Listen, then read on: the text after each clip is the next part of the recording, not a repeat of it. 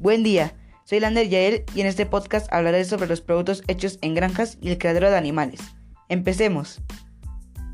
Tanto la cría de animales para el consumo humano como el cultivo de la tierra para la obtención de alimentos se llevan a cabo en un mismo espacio, la granja. Las granjas se conforman por extensiones de tierra de dimensiones variables y han constituido a lo largo de toda la civilización el espacio de desarrollo básico de alimentos y materias primas.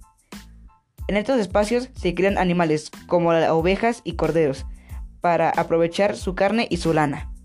Patos y gansos, que son alimentados en forma forzada para multiplicar el peso de su hígado y volverlo graso, para la elaboración de alimentos gourmet.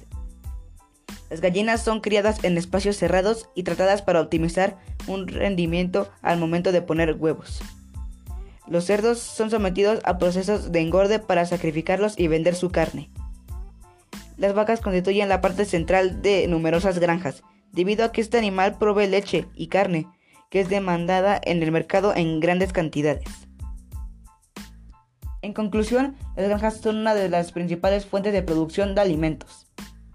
Mientras que en un principio todo trabajo era hecho a mano, con la revolución industrial, las actividades agrícolas comenzaron a tecnificarse. En la actualidad, tanto semillas como animales son sometidos a procesos químicos con los cuales se logran obtener mayor rendimiento de alimento, disminuir el tiempo para su comercialización, incorporar nutrientes o eliminar y prevenir enfermedades. Pero este ya es otro tema. Gracias por su atención.